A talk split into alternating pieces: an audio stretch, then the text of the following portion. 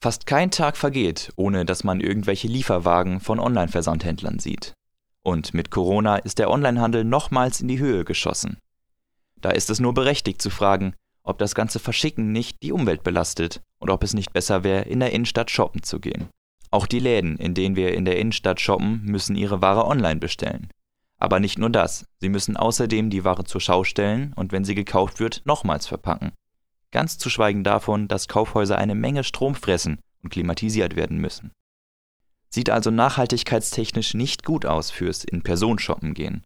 Und es wäre auch eindeutig besser online zu bestellen, wenn da nicht die Retouren wären. Diese belasten die Umwelt nämlich sehr stark.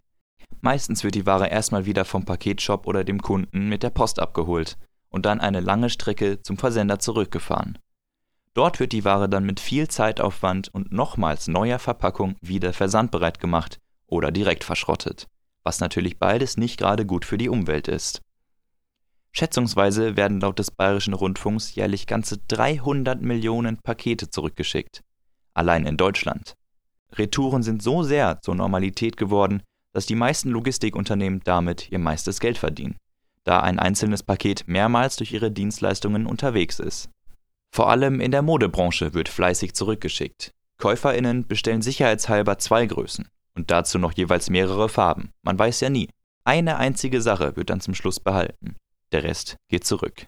Also, zusammenfassend kann man sagen, ihr könnt gerne im Internet bestellen. Das ist nachhaltiger als im Laden.